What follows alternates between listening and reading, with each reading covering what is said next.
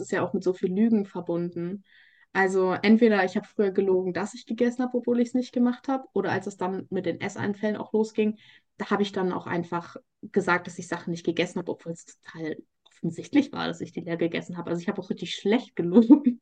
Aber ähm, ja, oder auch dann Essen gekaut und wieder ausgespuckt, Abführmittel genommen. Also und irgendwann war es halt mit den Essanfällen so schlimm, dass ich auch einfach ein Gewicht erreicht habe, wo ich gesagt habe, okay, das, das geht nicht mehr. Also ich kann noch so viel Sport machen, aber ich kriege es nicht mehr kompensiert, auch wenn ich schon irgendwie meine vier Stunden dann im Gym war. Also es bringt mir echt total viel und an jeden, der überlegt, bei dir ins Coaching zu gehen, kann ich nur sagen, macht's. also ähm, egal welche Form, also da hast du ja auch viele verschiedene Modelle. Es lohnt sich. und ähm, ja, also bleibst wie du bist und ich glaube, du wirst noch ganz, ganz vielen Menschen helfen. Und genau darum geht es ja, dass man das auch annimmt. Und da darfst du auch sagen, hey, ich bin richtig stolz auf mich, ich habe keine Essanfälle mehr. Super cool. Ja. Die Waage weggepackt. Super cool. Und lustigerweise, also auch wenn das jetzt nicht so wichtig ist, aber ich habe ja auch meinen Sport komplett runtergefahren. Also ich mache immer noch Sport, weil es mir Spaß macht, aber ich mache gerade echt den Sport, worauf ich Lust habe. Also sonst habe ich immer im Split trainiert, genauer Trainingsplan und jetzt ist es so, ich gehe viel laufen. Ich gehe auch ab und zu zum Kraftsport, halt wie ich Bock habe. Meistens mache ich dann irgendein Ganzkörpertraining und ähm, meine Form ist besser geworden. Was auch einfach, dass der Körper einem das so verzeiht, wenn du einfach mal ein bisschen Druck und Stress rausnimmst. Weil das macht ja so, so viel mit einem. Und ja, ich hatte ja auch einmal meine Periode seit Jahren. Hello, hello und herzlich willkommen zum Happy, Healthy and Confident Podcast. Wie jeden zweiten Montag und aktuell tatsächlich ein bisschen öfter starten wir gemeinsam in die neue Woche und heute auch mal wieder nicht alleine. Du hast also nicht nur mein Geplapper, sondern wir haben einen Special Guest, die liebe Alina aus meiner Food Freedom Academy. Die liebe Maus erzählt heute ganz mutig ihre Geschichte, wie sie durch die Food Freedom Academy auch nach zehn Jahren ohne Periode ihre Periode wieder empfangen durfte, jetzt schon bald vor ihrer zweiten Periode steht, wie sie Essanfälle auch überwinden konnte, denn sie kommt aus einer atypischen Bulimie, also ist eine Anorexie gerutscht, das ist dann ins Binge-Eating übergeschwankt, hat dann einen starken Sportzwang entwickelt und hat sich darin geflüchtet. Und ihr bester Freund war eigentlich die Körperwaage und dann natürlich Essanfälle. Da kamen dann viele Lügen auch noch mit ins Spiel, ganz viel Isolation. Also sie hat mir erzählt, vor der Food Freedom Academy ist sie nicht mal mehr einkaufen gegangen sondern hat sich eigentlich komplett in ihrer Wohnung isoliert und sie wohnt alleine, also war sie wirklich tatsächlich komplett alleine. Und das finde ich so krass, wie sie sich in diesen zwölf Wochen entwickelt hat.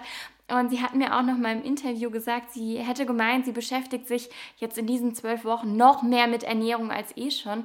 Dabei hat sie viel mehr zu sich selbst gefunden. Und dieser Satz, der hat mich so berührt. Und dann war klar, Alina, magst du deine Geschichte nicht im Podcast erzählen? Und da ist sie heute da und berichtet, was sie erleben durfte, wie sie ins Binge-Eating, in die Anorexie, in die ähm, atypische Bulimie quasi gerutscht ist, wie sie ihre Periode wiederbekommen hat, wie sie weg, komplett weg von Essanfällen, von Binge-Anfällen gekommen ist, dass der Food-Fokus nachlässt und sie endlich wieder Lebensfreude hat. Und das ist so krass, wenn man bedenkt, dass sie vorher zwei bis drei Essanfälle täglich hatte.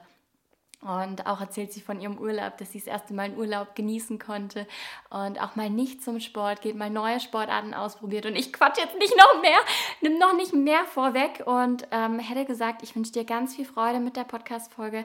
Und wenn du sagst, Paulina, ja, das ruft mich, ja, du rufst mich.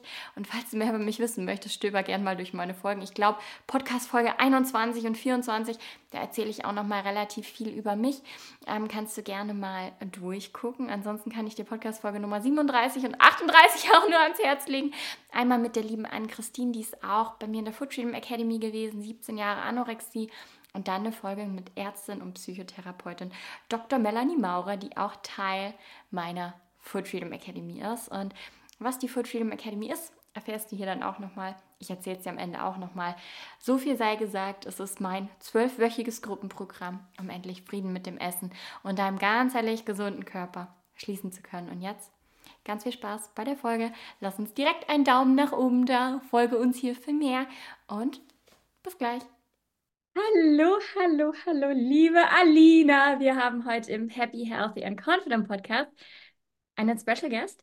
Und bevor ich jetzt zu viel vorwegnehme, deinen Namen habe ich schon, also Namen verrate ich irgendwie direkt automatisch immer. Stell dich doch einmal vor, Alina. Wer bist du denn und warum bist du heute hier? Ja, also wie gesagt, äh, ich bin Alina, ähm, bin 24 Jahre alt und ich war in der Food Freedom Academy und habe ähm, ja früher viel so mit, gerade so mit Diät-Binge-Spiralen zu kämpfen gehabt und Essanfällen aber habe irgendwie auch schon alles durch von super schnell abnehmen, dann ganz schnell zunehmen und eben diese typischen Gewichtsschwankungen und habe halt gemerkt, dass irgendwie doch Essen sehr, sehr viel Raum in meinem Leben eingenommen hat. Und irgendwann war ich an dem Punkt, dass ich so dachte, ich habe keine Lust mehr. Ja, und dann habe ich mich ja bei dir gemeldet. Voll cool, ja. Ich habe mich total gefreut, weil es hat einfach bei uns beim Erstgespräch auch direkt gematcht. Also es hat zwischenmenschlich sofort gepasst und man hat gemerkt, okay, da sind Parallelen da und ich weiß ganz gut, was du so durchgemacht hast. Und du hast ja auch schon verraten, okay, Diät, ähm, Binge-Spiralen. Hast du eine Ahnung, wie das so entstanden ist oder dein Background? Wie ist die ganze Geschichte ins Rollen gekommen, sage ich jetzt mal, die Spirale ins Spiralen? Ja, also irgendwie ähm, war schon immer so dieses Körperthema ganz groß, so bei mir in der Kindheit. Also ähm, ich komme aus einer Familie, die halt so mega sportlich ist. Und irgendwie wird mein Körper halt immer als Kind so kommentiert und äh, auch von Ärzten, was, was ich irgendwie auch komisch finde. Aber ähm, ja, und irgendwie hatte das also schon immer so eine gewisse Bedeutung für mich. Und dann war ich so 15, 16 und war einfach so, ähm, nicht dick, aber ich war halt einfach so relativ muskulös und dadurch auch relativ schwer, so im Vergleich zu anderen vielleicht. Und in der Zeit habe ich dann auch noch mit Kampfsport angefangen, weshalb ich halt immer mit meinem Gewicht so konfrontiert worden bin. Und dann dachte ich so, hm, okay, irgendwie, vielleicht bin ich ja zu schwer. Und dann, ja, habe ich eine Diät angefangen und habe es ein bisschen übertrieben. Also habe irgendwie mehr als 20 Kilo in wenigen Monaten abgenommen. Oh, okay. Und ja, das war schon ähm, bisschen doll. Ja, und dann war ich ähm, ziemlich leicht. Und ähm, dann ging es halt auch los, dass sich so alle Leute irgendwie Sorgen gemacht haben und dass meine Blutwerte auch eine Katastrophe waren. Und dann hat meine Mutter ähm, gesagt, dass ich so Gewichtskontrollen machen muss, damit ich zum Training darf. Und dann weiß ich noch, dass ich immer gedacht, also ich habe in der ganzen Zeit nie Kalorien gezählt. Deswegen habe ich das immer so, also ich wusste schon so, was eine Magersucht ist oder was eine Essstörung ist, aber ich dachte mir so, ja, ich zähle ja keine Kalorien, also kann es das ja nicht sein. Also einfach jeden Tag das Gleiche gegessen, aber ja, und dann ähm, dadurch, dass ich nicht so Angst vor Kalorien hatte, hatte ich dann immer so gedacht, gut, dann stopfe ich mich so einen Abend vorher einfach komplett voll, dass ich diesen ganzen Mageninhalt und so noch habe und dass ich dann bei diesen Gewichtskontrollen mein Gewicht habe. Ja, und dann ist es irgendwann, das weiß ich noch ganz genau, ich hatte immer meine, meine Waage dann abends in meinem Zimmer, habe dann immer ganz viel gegessen, mich zwischendurch immer auf die Waage gestellt, um zu gucken, ob es reicht. Und ähm, dann gab es diesen einen Abend, wo ich schon quasi fertig war und das Gewicht hatte, aber ich konnte nicht mehr aufhören. Und das war so ein Punkt, da ist es halt so ganz doll eskaliert und es war dann immer auch mehrfach unter der Woche und dann habe ich auch ganz schnell wieder zugenommen und ja, seitdem war es dann immer so, dass ich immer versucht habe, wieder abzunehmen, dann hat es wieder nicht geklappt, dann hat es mal geklappt, aber nicht langfristig und ja, ich, so, so ist das, glaube ich, so entstanden. Wahnsinn. Es ist so verrückt, das auch so nochmal zu hören, dass man, also eigentlich ja als Kind oder als junges Mädchen schon klug gedacht, in Anführungszeichen. Ich hatte jetzt total den Flashback in Klinikzeiten. Bei mir war das nämlich auch so. Als ich dann, oder ich wusste ja, okay, Mittwoch zum Beispiel war Wiegetag, einen Abend vorher habe ich gegessen. Und ich habe dann gern auch noch mal ein bisschen aufgetrunken, hatte auch die Personenwaage bei mir im Zimmer. Ich kann das so gut nachvollziehen und ich bin ja danach auch in eine Bulimie gerutscht. Und das ist super, super, super, super, super gefährlich, weil man sitzt dann da und irgendwann legt den Schalter um und man kann nicht mehr aufhören. Ja, genau. Das ist so, man hat das Gefühl, man verliert irgendwie komplett die Kontrolle. Und ich weiß nicht, ob das bei dir auch so war, aber was mich dann auch so genervt hat, dass alle Leute mir gesagt haben, so wie toll ich jetzt aussehe, wie gesund ich bin. Und ich dachte mir so, mir ging es noch nie so schlecht. Aber ja, da merkt man halt auch, dass es doch im Kopf halt anfängt und nicht irgendwie am Gewicht oder so festzumachen ist. Da kann ich immer so weinen. Da kann ich immer so weinen, weil ich ein Gespräch mit einer Mutter hatte. Das Mädchen ist oder die Tochter ist gerade 14 geworden. Und Mhm. die war halt auch stark übergewichtig, hat in einem Jahr 30 Kilo oder so abgenommen. Und die Ärzte meinten halt und alle, ja, ist doch alles wunderbar, ist doch in einem gesunden Rahmen. Wo ich dann auch gesagt habe, ich bin so froh, dass die Mutter reagiert hat, weil eine Essstörung ist keine Gewichtsstörung Mhm. ja kein, du hast das Gewicht und dann hast du eine Essstörung. Sobald einmal krankhafte Gedanken in Bezug aufs Essen da sind, wie sie bei dir ja auch da waren, hey, du hast dich total abgemagert, hast super viel abgenommen und dann war immer dieser Druck da, oh Gott, Mama sagt, ich muss zum Wiegen, jetzt stopfe ich mich voll. Was für eine ungesunde Beziehung da zum Essen da ist und dann sagt man, ja, du siehst gut aus. Und dieses Ja, ständige Körperkommentieren, das ist auch in unserer Gesellschaft einfach ja, das war irgendwie, also auch so ganz frühkindlich. Also, ähm, ich weiß nicht, ich sah mal aus wie so ein wirklich. Es gibt doch manchmal bei Instagram so diese klassischen Tonerkinder so gezeigt. Also diese ganz, so, so war ich ungefähr von der Statur. Und das wurde halt auch beim Kinderarzt, ich weiß noch, als ich eingeschult werden sollte, war es das Erste, was gesagt wurde. Das war immer so, oh, was bist du denn für ein Kraftprotz? Und dann die Freundinnen von meiner Mutter haben auch gefragt, ob ich zum Sport gezwungen werde oder so. Und deswegen war das für mich immer super wichtig, halt so eine gewisse Form zu haben, auch wenn das eigentlich total egal ist. Aber in der dritten Klasse habe ich zuerst meinen äh, Körper hinterfragt. Das war, das war ganz früh. Das ist super, super, super traurig. Und du hast mir ja auch nochmal aufgeschrieben, okay, das Essverhalten war bis 15 normal in Anführungszeichen. Mhm. Halt eigentlich die, oder gerade bei so einem jungen Mädchen. Und ich finde, man merkt es auch immer mehr, dass Kinder gerne, also von den Eltern sowieso, die Eltern profilieren sich ja untereinander auch. Welches Kind ist gesünder, welches Kind macht mehr Sport, habe ich auch ganz oft, dass die Mütter sich so extrem vergleichen. Und das ist so schade, weil im Endeffekt treibt man sein eigenes Kind in eine Essstörung. Und viele checken das gar nicht richtig. Und ähm, ja, weiß nicht. Wie ging es bei dir denn dann weiter oder wie hat sich das weitergesponnen, nachdem du gesagt hast, okay, jetzt war der erste Essanfall irgendwie da? Ja, dann war das, hat das immer mehr angefangen, mein, mh, was heißt mein Leben noch mehr einzunehmen. Also es war ja schon vorher so, dass es mein Leben komplett gestimmt, bestimmt hat, weil ich auch ganz klare Regeln hatte, zu welchen Uhrzeiten ich essen durfte. Das heißt, derzeit konnte ich auch nichts unternehmen oder so. Und ähm, da ging das tatsächlich los, dass ich dann auch angefangen habe, mich so richtig selbst dafür zu hassen. Und ich war auch irgendwie sauer auf meine Mutter, obwohl mir ging es ja vorher auch nicht gut. Aber in meinem Kopf war das vorher total in Ordnung. Und dann war ich so, jetzt wird mir das auch noch kaputt gemacht. Und äh, irgendwie war da so eine Wut und ich habe mich aus allem rausgezogen. Ich habe Geburtstage abgesagt, weil ich mir dachte, nee, wenn ich ähm, das Gewicht habe, dann gehe ich nicht hin. Und ich habe alle anderen sozialen Aktivitäten halt immer an mein Gewicht gekoppelt. Das war immer so, okay, ich darf zum Beispiel mir das kaufen, wenn ich das wiege. Oder ich darf dann irgendwie Freunde sehen, wenn ich das und das wiege.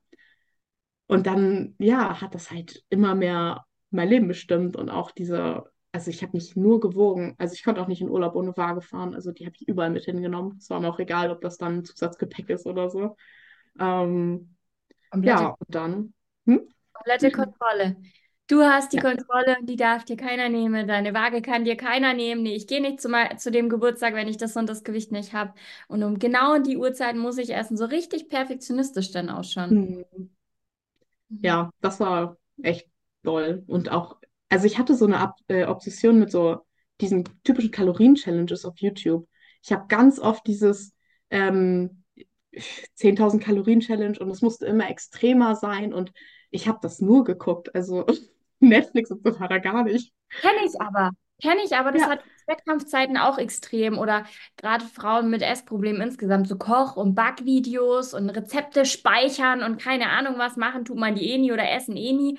Aber Hauptsache, das Essen war, ist so im Vordergrund, eigentlich auch total, total verrückt insgesamt, dass es so Videos gibt. ja, total krass eigentlich. Aber ich finde auch so einige Sachen, die versteht man irgendwie gar nicht so richtig, wieso man das gemacht hat. Also Du, doch, wir sind ja ungefähr gleich alt. Da kennst du doch bestimmt noch diese Phase mit diesen Wii Balance Boards, oder? Als so Wii Ja. Fit Plus rauskam. Genau, und die haben ja eine Waage integriert. Und da gab es immer so eine Skala und da war immer irgendwie, keine Ahnung, blau und rot ist Über- und Untergewicht und dann hat dieses Mii-Männchen immer so angefangen, so zu schwanken, wenn es da war. Und ich weiß noch mit zehn, dass es mir richtig wichtig war, in diesem Untergewicht zu sein, damit dieses Männchen schwankt. Total, ich, und ich weiß ja auch nicht warum, aber es war mir total wichtig.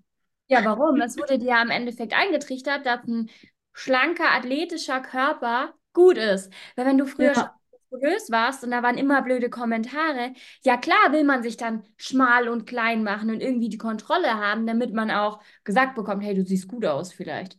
Das ist ja, aber das wusste ich gar nicht mit diesen Boards. Das ist ja auch irgendwie erschreckend. ja, das ist ganz komisch. Die Diätindustrie. Es gibt so viele verrückte Sachen, wo ich mich manchmal echt frage, okay, aber gut, es ist das Gleiche wie mit Zigaretten. Auch total schädlich, aber vermarktet wird es trotzdem, gell? Geldmacherei. Ja, Und da ist die Diätindustrie schon. auch ganz, ganz, ganz, ganz oben, oben mit dran. Ich weiß nicht, wie hat denn deine Mama auch mit der Zeit reagiert? Als sie dann gemerkt hat, okay, das mit dem Wiegen, irgendwie driftet es vielleicht in eine andere Richtung ab. Hat sie das mitbekommen? Ähm, das war tatsächlich, also ich war da ja noch minderjährig, als ich so doll abgenommen habe. Und ähm, ich musste eine Zeit lang immer in die Uniklinik und äh, meine Schilddrüse kontrollieren lassen, weil ich so in der Pubertät irgendwie eine Überfunktion dann hatte. Und ähm, dann waren meine Blutwerte so dramatisch schlecht, dass äh, die zu Hause angerufen haben. Und den genauen Wortlaut weiß ich nicht, weil, also, ich habe mit meiner Mutter telefoniert. Aber ich weiß noch, wie meine Mutter am Flur stand und so nach dem Motto hat die Ärztin gefragt, so, ja, ob ihre Tochter magersüchtig ist. Und dann, ähm, da weiß ich noch, hat sie den Hörer aufgelegt und dann ist sie auch aus allen Wolken gefallen und dann, glaube ich, hatte sie einfach Panik. Also sie wollte einfach nur das irgendwie stoppen. Kann man ja auch verstehen. Und dann, ja, dann ging das los mit der Essenskontrolle und also in der Zeit, wir haben ein super Verhältnis, aber in der Zeit, wir haben uns nur gestritten. Also es ging auch so weit, dass morgens, wenn ich mal mein Gewicht nicht hatte, ich mit Essen durch die Gegend geworfen. Ich war so sauer und ähm, oder so richtig trotzig dann einen Apfel gebissen, so guck doch, ich esse doch. So, wo ist dein Problem? Ähm, ja, also es war einfach sehr hysterisch auch in der Zeit zwischen uns. Also sonst bin ich kein Typ, der schreit, aber ich habe so viel geschrien und so viel auf einmal losgeweint, weil ich auch irgendwie, ich wollte es mir nicht eingestehen, aber ich konnte auch einfach nicht mehr. Also, und das war, ja, und dann diese Essanfälle und dann war ich auch noch so wütend, weil ich immer so dachte, das ist alles nur deinetwegen. Ich hätte meinen Stiefel voll durchgezogen. Ja. Ja, ja. Und die Mama total verzweifelt, hey, meine Tochter, die, die zerrinnt mir hier zwischen den Fingern, die löst sich quasi Hm. auf und verschwindet. Und du auf der anderen Seite, die sagt, nee, nimm mir die Kontrolle nicht weg, die schenkt mehr Sicherheit, die Kontrolle. Und dann ist klar, man Hm. geht gegen die Menschen, die man am meisten liebt. Bei mir war es auch die Ja. Mama zum Beispiel. Die Mamas machen sich am meisten Sorgen, die sind am meisten dahinter und sind der allergrößte Sündenbock. Ja, das Aber stimmt. aber schön, dass ihr jetzt wieder ein gutes Verhältnis habt. Das ist das Allerwichtigste, und dass ihr die, die schwere Zeit auch gut miteinander überstanden habt, weil das ist, es ist heavy. Ja, auf jeden Fall. Und vor allem ist es ja auch mit so viel Lügen verbunden. Also entweder ich habe früher gelogen, dass ich gegessen habe, obwohl ich es nicht gemacht habe, oder als es dann mit den Esseinfällen auch losging, habe ich dann auch einfach gesagt, dass ich Sachen nicht gegessen habe, obwohl es total offensichtlich war, dass ich die leer gegessen habe. Also ich habe auch richtig schlecht gelogen. Aber ähm, ja, oder auch dann Essen gekaut und wieder ausgespuckt, Abführmittel genommen, also so alles. Au außer erbrochen, das habe ich nie. Also das weiß ich nicht. Also das hat irgendwie nicht so funktioniert. Also ist ja komisch. Ich weiß nicht, wie ich es anders sagen soll, aber Ist gut so. Ja. Gut so. Das ist wirklich gut so. Und das, ähm, aber du hast auch die volle Palette mitgenommen. Gerade auch diese Kompensationsmechanismen, da spricht man dann ja eigentlich auch schon von der Bulimie. Also du bist ja Ja. komplett abgerutscht, so quasi anorektische Richtung, Richtung Binge, Richtung Bulimie. Und dann im Endeffekt hockt man da in dem ganzen Sumpf aus einem gestörten Essverhalten einfach.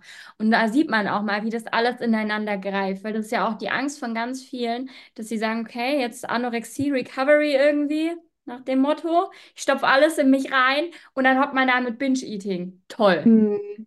Ja, Ja, wie, wie ging es dann weiter? Wie ging es dann weiter? Oder war das schon ein Zeitpunkt, wo du dir dann selber auch eingestanden hast, okay, ich schaff's vielleicht alleine nicht raus oder ich habe ein Problem? ähm, also als ich so doll zugenommen habe, da habe ich es irgendwie dann eingesehen.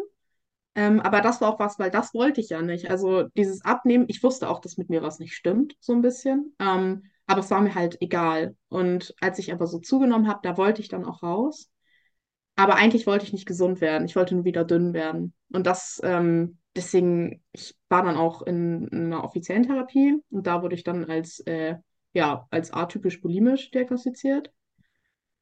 Und ja, das, was du meintest mit der Sportsucht und so. Und ähm, aber es hat mir irgendwie nichts gebracht, weil eigentlich saß ich da nur und dachte mir, ja, also eigentlich möchte ich nur, dass du mir sagst, wie ich wieder in mein altes, krankes Ich zurückkomme, weil ich wollte, ich wollte nicht gesund werden. Ich wollte einfach nur wieder meinen alten Körper zurück. Ich wollte dieses leichte Gefühl haben. Ich wollte auch einfach die ganze Zeit Hunger haben. Und ähm, ja, deswegen da hat das dann leider nicht so funktioniert. Und es gab halt immer Ups und Downs. Und dann, wenn ich irgendwie eine gute Phase hatte, auch wenn ähm, so im Alltag alles gepasst hat, dann ging es mal ganz gut. Und dann gab es aber auch, ich habe halt mit allem auf Essen reagiert. Also das war so ein bisschen mein, okay, ich habe irgendwie so ein unruhiges Gefühl oder bin für mich irgendwie leer und habe dann halt versucht, genau das zu stopfen und hatte dann das schlechte Gewissen und dann ging es halt wieder los mit den, ähm, ja, mit dem Kompensa Kompensieren und ja, so habe ich mich dann einfach jahrelang im Kreis gedreht und irgendwann war es halt mit den Essanfällen so schlimm, dass ich auch einfach ein Gewicht erreicht habe, wo ich gesagt habe, okay, das, das geht nicht mehr. Also ich kann noch so viel Sport machen, aber ich kriege es nicht mehr kompensiert, auch wenn ich schon irgendwie meine vier Stunden dann im Gym war. Ja, und dann war ich ja der Punkt, wo ich ähm, mir gesagt habe, ich mache ein Coaching. Das war aber so ein Ernährungscoaching. Ähm, und ich glaube, jeder, der in dieser Thematik Jahre drin steckt, der weiß, man weiß alles so. Man hat quasi Lebensmittelchemie studiert und äh, deswegen, das hat gar nichts gebracht. Ja, dann kam ich auf dich. Oh ja, da reden wir gleich drüber, da freue ich mich auch schon. Aber ganz, ganz verrückt. Also erstmal dieser Punkt, ich will eigentlich gar nicht gesund werden. Und wenn dieser Gedanke da ist, eigentlich will ich gar nicht gesund werden, wird es immer schwierig. Weil wenn man das Gefühl hat, man muss gesund werden, dann wird es nichts. Man braucht immer so ein Warum. Also warum möchte ich da jetzt Mhm. raus? Und wie schaffe ich es, meinen Körper anzunehmen und mich wohl in meinem Körper zu fühlen? Ja, eigentlich ist es ja pure Selbstzerstörung, die du da auch gemacht hast. Und wie ich ja gerade auch schon gesagt habe, eher Richtung Bulimie eigentlich. Durch dieses Essen und dann kompensieren. Und boah, krass, ich habe zugenommen, ich komme aber irgendwie doch nicht mehr raus mit Kompensieren hinterher. Und dann kommen ja noch mehr Selbstzweifel. Und was passiert dann? Die nächste Diät startet. Und was passiert dann? Der nächste Essanfall kommt. Und schon hockt man total ähm, in dem Salat und Ah, ich weiß noch, als du mir dann auch geschrieben hast, wie gesagt, unser Erstgespräch war ja super, super, super schön und bei dir waren ja doch auch einige Baustellen da. Und auch zwischendrin kam immer mal wieder der Gedanke, okay, irgendwie verändert sich was und das macht mir Angst. Mhm. Das war ganz, ganz doll. Also auch so dieses irgendwie auch immer noch festklammern an dieses alte Ich, obwohl man das ja nicht, nicht so mag, aber dieses irgendwie eine Selbstzerstörung, das, das fand ich irgendwie einen total spannenden Punkt, den ich mehr und mehr verstanden habe, dass eine Komfortzone nichts ist, was gut ist, sondern einfach auch, wenn man sein Leben lang quasi sich selbst bestraft und sich selbst zerstört, dann ist das halt auch eine Komfortzone. Und es fällt mir immer noch schwer, da rauszugehen und zu sagen, okay, ich gehe für mich los, ich passe auf mich auf. Ähm, weil irgendwie ist einfach diese, dieser gemütliche Raum ist halt wirklich einfach manchmal immer noch dieses, okay, die ganze Zeit Vollgas, ähm, nicht denken, einfach irgendwie das durchstehen. Und als müsste man sich selbst beweisen, man kann leiden, weil man stark genug ist. Und aber letztlich muss man sich auch fragen, was, was bringt es einem? Also es bringt einem ja gar nichts, also wirklich null. Call in Aber der Akademie. Da hatten wir einen Call in der Akademie, da habe ich über das Thema Sucht gesprochen. Da habe ich mit Melanie, also der Ärztin und Psychotherapeutin, in der Podcast-Folge, die vor unserer hier rauskommt, gesprochen, weil im Endeffekt ist diese, eine Essstörung ist eine nicht stoffgebundene Sucht. Also hat die Mhm. gleichen Merkmale im Prinzip wie eine Sucht. Die erklärt Melanie dann auch nochmal ein bisschen genauer. Und das Verrückte bei einer Sucht ist ja, du weißt ja, dass es scheiße ist.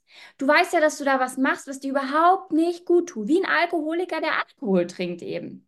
Aber eine Ja, Essstörung ist so viel schwieriger zu überwinden, weil einem Alkoholiker kannst du den Alkohol wegnehmen. Du musst aber essen. Und man muss zwangsläufig eine gesunde Beziehung zum Essen aufbauen, wenn man da raus möchte, wenn man die Sucht besiegen möchte.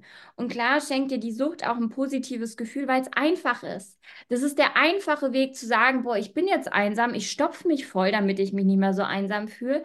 Oder oh, ich fühle mich eklig, ich hungere jetzt einfach, damit ich da noch viel mehr Schmerz habe, damit mir der Hunger nicht mehr so weh tut.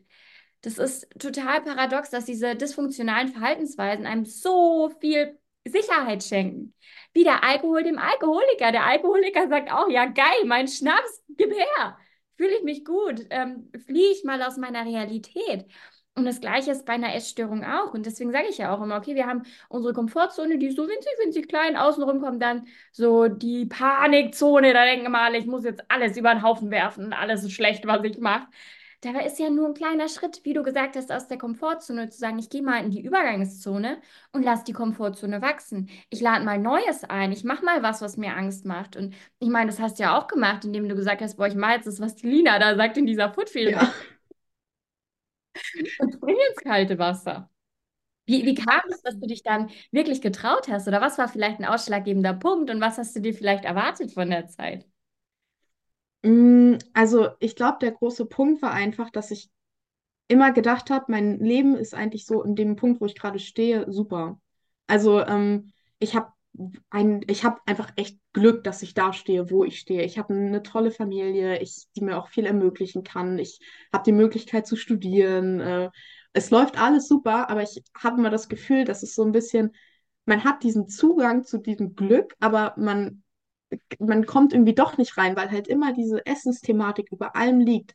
Und das ist auch, ich glaube, viele unterschätzen das, aber man, das beeinträchtigt halt alles. Es beeinträchtigt den Alltag, es beeinträchtigt vor allem auch Beziehungen. Also ich konnte auch keine ordentliche Beziehung führen, weil die nur aus Lügen bestand oder aus, nee, wir treffen uns jetzt nicht, warum nicht?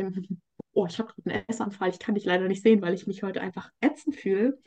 Und ähm, soziale Aktivitäten sind so oft auch mit Essen verbunden, dass ich dachte, okay, ähm, so werde ich nicht glücklich. Und ich glaube, da war ich dann auch irgendwann bereit zu sagen, okay, ich muss jetzt nicht mehr das ganz, ganz dünne Ich sein. Mir reicht das, wenn ich in einem normalen Bereich bin, so im gesunden Bereich. Und habe dann gesagt, okay, jetzt ähm, gehst du nochmal all in und versuchst. Und wenn es nicht, wenn es schief läuft, dann läuft es schief, aber dann habe ich es wenigstens nochmal versucht. Ja, ich glaube, das war so dieser entscheidende Punkt, dass ich auch einfach an einem Punkt war, wo ich sage, ich, ich konnte nicht mehr. Also es war schon immer so, dass ich mich aus sozialen Aktivitäten in so einer Zeit rausgezogen habe, aber da, wo ich dir geschrieben habe, wo ich gesagt habe, es geht gar nichts mehr, ähm, da war es auch so, ich bin nicht mehr einkaufen gegangen. Also ich habe lieber mir Sachen dann nach Hause bestellt ähm, oder ich habe auch teilweise mich krank gemeldet, weil ich dachte, nee, ich kann, kann heute nicht raus, das geht nicht. Und wo ich dann auch so dachte, nee, wenn ich dann wirklich nur noch zu Hause bin und ich wohne halt auch alleine, das heißt, du kannst dich komplett abkapseln. Das, äh, ja, da wusste ich, okay, wenn, also so, so will ich nicht mehr. Ja. Und ich bin eigentlich ein sehr lebenspositiver Mensch, aber da war ich schon.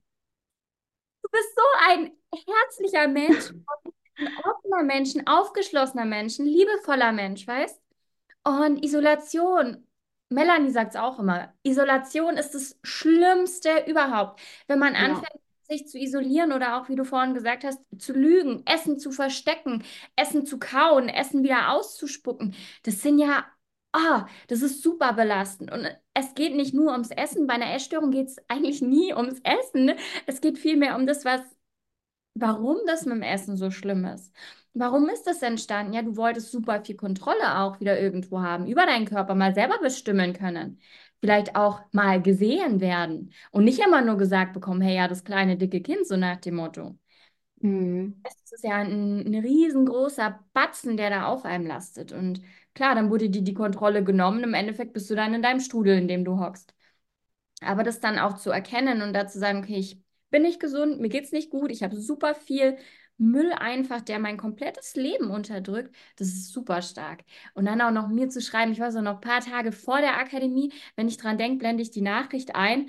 Ähm, da hast du mir dann auch geschrieben, Bolina, zwei, drei Essanfälle täglich. Ich möchte eigentlich jetzt nachts nur noch zum Sport. Ich kann nicht lernen. Ich schäme mich. Andere sehen ja, dass ich zugenommen habe. Periode ist auch nicht da. Es sind ja. Das sagt eigentlich ja das war auch also der Punkt, wo du gesagt hast, so, dass man irgendwie auch gesehen werden wollte. Das, da habe ich auch im Nachhinein so viel drüber nachgedacht, weil ich dachte immer so, also ich bin ja relativ behütet aufgewachsen. Ich habe irgendwie kein, kein krasses Schicksal oder so. Und ähm, aber es war schon so, also mein Bruder hat halt einfach alles Mögliche an Grenzen ausgetestet in seiner Kindheit und wir sind nur anderthalb Jahre auseinander. Das heißt, ich war immer das Kind, bei dem es lief. Also von vornherein. Und mein Vater war beruflich auch immer super eingespannt. Und meine Mutter war jetzt, hat mir immer das Gefühl gegeben, geliebt zu werden. Also ich hatte jetzt nicht das Gefühl, ich muss ähm, mich irgendwie beweisen, um geliebt zu werden. Aber ich wusste schon, ich weiß noch ganz genau, wie ich mit sechs, sieben schon dachte, boah, wenn ich jetzt noch Probleme mache, das hält die nicht aus. Also das war ganz krass. Und äh, von da an war ich immer das Kind, wo es lief. Ich war immer die Beste in der Klasse. Ich war sportlich. Ich war beliebt. Also es war so richtig so ein bisschen Little Miss Perfect. Und es musste auch alles perfekt sein. Und ich, das kann ich jetzt inzwischen auch besser, aber ich konnte früher auch keine Hilfe annehmen. Ich wollte nicht, dass man mich in den Arm nimmt, weil es war immer so, okay, ich muss das alleine schaffen und ich kann das auch alleine. Ich wollte mit fünf alleine, nee, oder ich war noch jünger. Das hat Mama mir erzählt, ich musste mit drei, vier, wollte ich immer alleine zum Arzt haben dann gesagt, so, nee, du wartest im Wartezimmer, ich kann es alleine. Also ganz krass. Ja, richtig Ja. stark. Die Mama da sein, die Mama beschützen, ja nicht äh, irgendwie eine Last sein. Ja, krass. Und ist klar, dass man sich dann irgendwo auch die Liebe und Anerkennung sucht. Unbewusst. Wir Mhm. Menschen brauchen Schutz. Wir wollen geliebt Ja. und gehalten werden. Und deine Mama, die scheint mir eine so tolle Frau. Und die hat dir eigentlich alle Liebe gegeben, aber oftmals, man hat es manchmal nicht in der Hand. Manchmal denkt man, und du bist ja auch super intelligent, weißt du, und warst da einfach super einfühlsam, auch für Mama vielleicht, dass du gesagt hast, okay, mein Bruder ist nervig und anstrengend. Ich muss jetzt, ich muss jetzt stark sein. Ja, das war schon toll. Und dann haben wir die perfektionistische Alina, die alles alleine schafft, sich aber dann trotzdem getraut hat, sich Unterstützung zu holen. Super stark. Also ich finde immer, das ist wahrer Mut und wahre Stärke zu sagen, hey, ich habe ein Problem, mir geht's nicht gut, ich hole mir Hilfe. Habe ich auch schon, Ja, bin auch schon in Therapie gegangen und ich würde mich dafür niemals schämen. Niemals. ja, und vor allem, das ist ja auch, selbst wenn es nicht das 9+Ultra ist und man merkt, okay, das hilft einem doch nicht so doll, allein schon zu erkennen, was man braucht. Also das ist ja auch, es muss ja auch persönlich passen. So zwischen uns passt es persönlich auch sehr gut, weil du bist jetzt auch nicht die Person, die einen so in Watte packt. Du sagst ja schon so, ja, pass mal auf, so funktioniert's nicht. Und wenn zum Beispiel jemand die ganze Zeit nur so, oh ja, du armes Ding und so, das wird mir jetzt persönlich nichts bringen, aber es ka- kann ja auch Leute geben, die einfach das vielleicht ein bisschen mehr brauchen. Und von daher ist es gut, einfach auch das auszuprobieren, weil man zieht, egal ob das gut oder schlecht ist, man zieht ja seine Schlüsse daraus. Deswegen würde ich auch immer sagen, lieber einmal zu viel losgehen als einmal zu wenig und dass man da drin stecken bleibt. Und Richtig es dauert, bis man jemanden findet. Ich hatte auch vier Leute, drei, vier, also es ist auch ein paar. krass, krass, Also krass. bei den Therapien hatte ich so ein paar verschiedene Therapeuten, aber Bei wie vielen Therapeuten warst du oder Kliniken? Wo hast du dich überall denn vorgestellt? mh, ich hatte drei verschiedene Therapeuten und einmal ähm, ein Gespräch bei der Klinik am Corso, die Aber da bin ich letztlich nicht hingegangen. Das war nämlich zur Abi-Zeit und da war ich so, nee, okay. Ist Ähm, perfekt, muss Abi perfekt fertig machen. ja, klar. Also das war auch ähm, eine wilde Zeit irgendwie. Ja, und dann hatte ich ja noch das Coaching ähm, bei so, aber es waren auch eher so Fitness-Influencer. Also da hätte ich vielleicht schon merken können, dass es wahrscheinlich nichts wird. Aber ganz, ganz typisch. Und man geht dann gerne mal zu solchen. Die haben dann eine Million Follower und sind super cool und super fit und super sexy und denen geht's richtig gut. Und ja, das ist, das ist ganz klar. Aber klar, du hast gelernt, hast dich weiterentwickelt und ich glaube, wir haben ja dann telefoniert relativ am Ende, bevor die Akademie schon, oder bevor ich, ich weiß gar nicht. Deine Zusage kam relativ spät, das habe ich auf jeden Fall noch im Kopf, weil wir Mhm. relativ spät gesprochen haben, aber auch super, super zügig. Und ich weiß nicht, was hast du denn erreicht eigentlich in der Zeit? Auf jeden Fall super viel. Also Essanfälle habe ich kaum noch, also sogar eigentlich gar nicht. Ähm, wenn, dann ist es eher so ein, eh, so minimal und ähm, aber gar nicht mehr in dem Ausmaß. Verlierst du die Kontrolle? Ähm, Hast du da das Gefühl, du verlierst die Kontrolle? mh, ja, genau das eben nicht mehr so stark. Also es ist dann eher so ein Überessen, dass ich teilweise noch wirklich überlegen muss, okay, ist das jetzt ein Essanfall gewesen oder nicht? Das ist ja manchmal auch so eine verschwommene Grenze. Also ich habe das schon manchmal noch, dass ich über meinen Hunger esse und auch esse so, bis ich platze so fast, aber nicht mehr dieses, ähm, ja, früher habe ich auch so Tiefkühlpizzen, so Tiefkühlformat noch gegessen, wo man sich auch denkt, warum? Aber ähm, das habe ich halt gar nicht mehr so doll. Und was ich jedem auch nur raten kann, das hast du ja auch gesagt, und ich habe der so versucht, da rauszukommen, die Waage wegzupacken. Oh, was habe ich darum diskutiert? Oh, ich aber nein, und ich brauche die ja, ich muss ja wenigstens gucken, so ob das in die richtige Richtung geht. Nee, wegpacken. Und dann, das, also das, glaube ich, war wirklich der, ja, natürlich mehrere Punkte, aber einer der wichtigsten Punkte, weil ich glaube, das kennen, kennen viele, die irgendwie mit Essanfällen zu kämpfen hat, dass man sich immer denkt, morgen geht's los. Und dann esse ich morgen nichts. Und dann kann ich es wieder rausholen. Aber dadurch, dass man ja gar nicht weiß, was man an dem Tag wiegt, das hat diesen Druck rausgenommen. Und eigentlich dieser Druck erzeugt ja erst so diesen Essanfall, dieses Kribbelige und ja, also das war. Ja, was auf der Waage steht, bestimmt dann auf den Tag. Man wiegt ein bisschen Mhm. weniger, oh, jetzt kann ich ja, kann ich gut essen, normal essen. Man wiegt mehr und schon kommt wieder Panik auf. Kenne ich auch Ja, Kenne ich auch ganz gut. Und man muss sagen, ein Essanfall oder gerade auch ein Binge-Anfall, der wird immer so definiert, wenn du ähm, diesen Kontrollverlust hast. Also gerade wenn es dann kommt, ich esse die Tiefkühlpizza eigentlich noch tiefgekühlt. Ich esse dann Gurken, dann esse ich Chips, dann esse ich Cookies, dann esse ich die Tiefkühlpizza, die noch ähm, tiefgekühlt ist. Das ist eigentlich so ein, so ein Binge-Anfall. Also wenn es wirklich komplett unkontrolliert durcheinander ist in diesem Tunnelmodus. Und umso schöner ist es jetzt zu hören, okay, ich habe diesen Tunnelmodus nicht mehr. Ich überesse mich mal ist ganz normal, hat jeder Mensch. Ich habe auch Mhm. manchmal Tage, wo ich ein bisschen mehr Schoki esse, als ich gebraucht hätte, in Anführungszeichen. Und genau darum geht es ja, dass man das auch annimmt. Und da darfst du auch sagen, hey, ich bin richtig stolz auf mich, ich habe keine Essanfälle mehr. Super cool. Ich ja. habe die Waage weggepackt. Super cool. Und lustigerweise, also auch wenn das jetzt nicht so richtig ist, aber ich habe ja auch meinen Sport komplett runtergefahren. Also ich mache immer noch Sport, weil es mir Spaß macht, aber ich mache gerade echt den Sport, worauf ich Lust habe. Also sonst habe ich immer im Split trainiert, genauer Trainingsplan und jetzt ist es so, ich gehe viel laufen. Ich gehe auch ab und zu zum Kraftsport, halt wie ich Bock habe. Meistens mache ich dann irgendein Ganzkörpertraining und ähm, meine Form ist besser geworden. Was auch einfach, dass der Körper einem das so verzeiht, wenn du einfach mal ein bisschen Druck und Stress rausnimmst. Weil das macht ja so, so viel mit einem. Und ja, ich hatte ja auch einmal meine Periode seit Jahren. Kleiner Werbungszwischenblock, du kennst ihn mittlerweile. Für alle, die mich noch nicht kennen, ich bin die Lina, Ernährungsberaterin, Health Coach, Fitnesstrainerin und allem voran Essstörungsüberlebende auf Mission zu helfen. Ich habe es mir zur Aufgabe gemacht, anderen Frauen ganzheitlich gesundes, fittes und essstörungsfreies Leben zu schenken, ihnen ein neues Leben zu schenken. Und deshalb ist LT Coaching entstanden. Auf meiner Homepage www.lt-coaching.net findest du ganz viele Infos zu mir, zu meinen Frauen, zu meinem Konzept. Und du kannst dir hier auch ein kostenfreies Erstgespräch sichern und vielleicht bist auch du Teil meiner Food Freedom Academy, die nur zweimal im Jahr öffnet. Ja, mein größtes Ziel war natürlich, meine Periode wieder zu bekommen. Also wirklich, das habe ich ja sowas von erreicht. Was, würdest du die Food Freedom Academy denn weiterempfehlen? Ich habe sie schon weiterempfohlen. Ähm, ja, würdest du die Akademie denn weiterempfehlen oder würdest du es nochmal machen? Auf jeden Fall. Auf jeden Fall. Also, das war eine Entscheidung, die wahrscheinlich auch mein Leben mit gerettet hat, würde ich sagen. Ja, also die Akademie hat meine Erwartung übertroffen, weil ich wirklich nicht gedacht hätte, dass ich da so viel Nutzen rausziehe. Ich bin da ja auch mit so viel Unsicherheit reingestartet und dachte so, Gott, was erwartet mich und mache ich das Richtige? Und ja, also ich würde es immer wieder tun. Und was mir bei dir so gut gefallen hat, ist, es geht nicht nur um die Ernährung, sondern es geht ja um das Ganzheitliche. Ja, das war dann auch ganz spannend. So auf dem ganzen Weg habe ich jetzt tatsächlich eher gedacht, ich werde mich mehr mit der Ernährung beschäftigen, aber am Ende bin ich irgendwie viel mehr bei mir selbst gelandet. Stimmt, bei dir war ja echt krass. Also 17 Jahre Anorexie gehen nicht spurlos an einem vorbei. Einen Weg gibt zum intuitiven Essen, egal wie tief man in der Scheiße, sag ich mal, drin steckt.